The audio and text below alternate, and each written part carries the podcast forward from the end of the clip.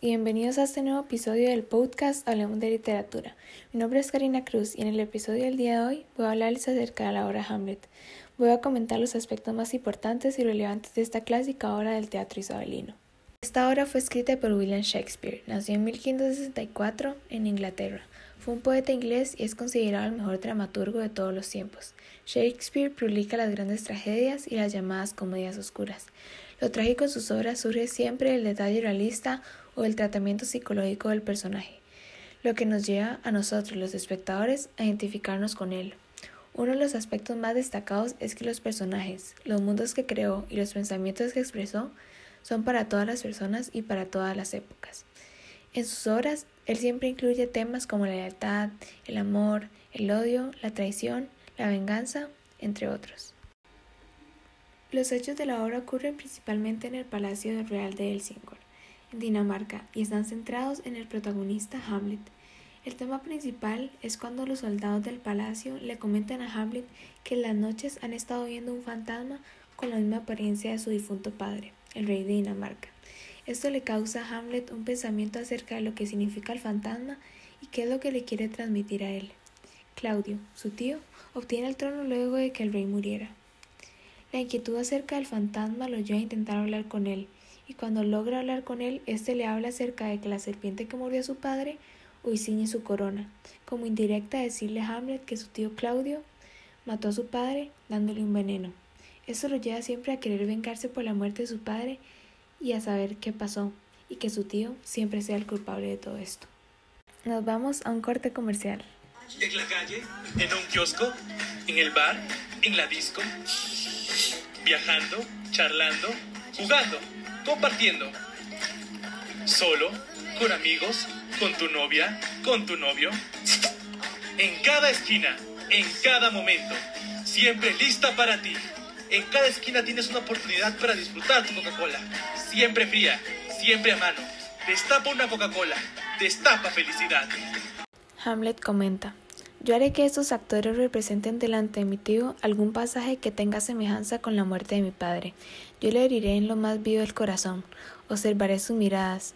Si muda color, si se estremece, ya sé lo que me toca hacer. La aparición que vi pudiera ser un espíritu del infierno. Al demonio no le es difícil presentarse bajo la más agradable forma. Sí, y acaso como él es tan poderoso sobre una imaginación perturbadora, valiéndose de mi propia habilidad y melancolía. Me engaña para perderme. Yo voy a adquirir pruebas más sólidas. Y esta representación ha de ser el lazo que se enrede en la conciencia del rey. Todo esto para ver cómo reacciona Claudio acerca de la representación de cómo murió su padre. En la obra se presentan varios temas. El pensamiento de Hamlet.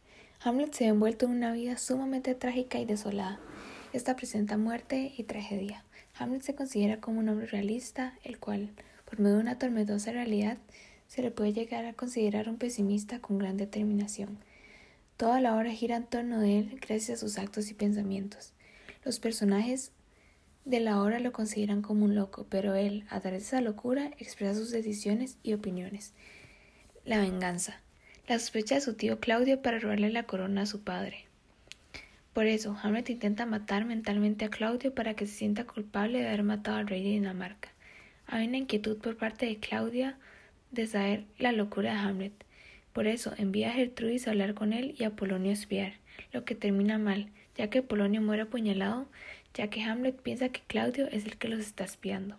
Al final de la obra, Hamlet y Laertes compiten y pelean en quién siente mayor dolor con la pérdida de Ofelia. En el duelo, Laertes hiere con su espada envenenada a Hamlet, pero el príncipe sigue luchando. Luego surge un intercambio casual de espadas y Hamlet termina hiriendo a Laertes con su propia espada envenenada. La reina Gertrudis muere al beber el vino envenenado por error. Laertes, arrepentido, le confiesa a Hamlet que la trampa del vino fue ideada por Claudio.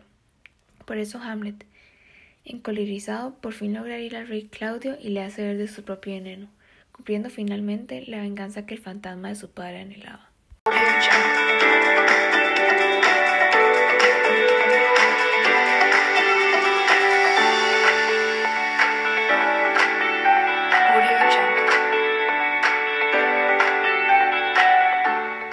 Ya casi regresamos.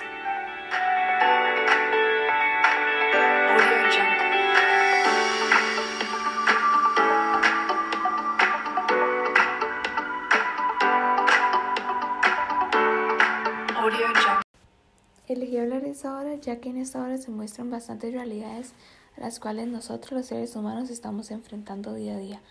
Nos hace reflexionar mucho en lo que significa la vida en la muerte y todos los temas sobre los que hablan en la obra. Me deja una enseñanza de que no siempre es lo que escuchamos es verdad. Hablando de la muerte del padre de Hamlet, que todo el mundo pensaba cómo murió, pero esa no era la realidad.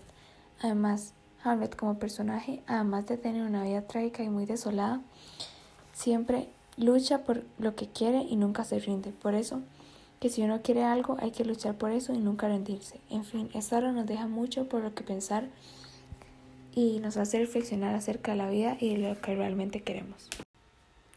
Para terminar este episodio, los quiero invitar a que lean la obra Hamlet. Es una obra clásica muy interesante, muy popular y básicamente no se puede vivir sin leerla. Gracias por estar aquí conmigo el día de hoy. Los invito a que sigan en sintonía con los próximos episodios de este podcast Hablemos de Literatura. Me despido y que pasen una linda tarde. Gracias.